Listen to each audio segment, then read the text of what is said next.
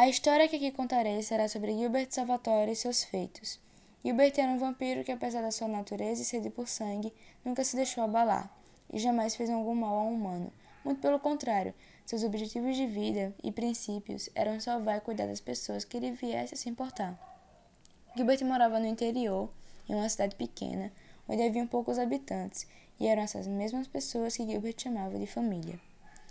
Todos daquela cidade sabiam sobre suas origens e que, mesmo ele sendo um vampiro, todos lá presentes confiavam nele. Confiança que não foi conquistada da noite para o dia, é claro, foi questão de anos. Todos viviam humildemente felizes, cada um cuidava um do outro, porém tudo passou a desandar com a chegada de um caçador de vampiros, que exigia a presença do Gilbert, e anunciou que aquele seria o seu fim.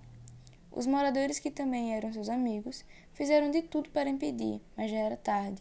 O caçador possuía extrema influência por ser um afiliado com o governo e decretou que quem acobertasse o vampiro ou impedisse seu objetivo teria um final trágico. Sendo assim, Gilbert não teve opção a não ser se sacrificar por eles. Foi assim que a aberração, dita pela sociedade, deu sua vida para centenas de pessoas, impedindo que nada de ruim acontecesse. Todos sabiam que ele não era capaz de fazer mal algum, mas pelo medo do desconhecido de terceiros, ele teve sua vida tomada.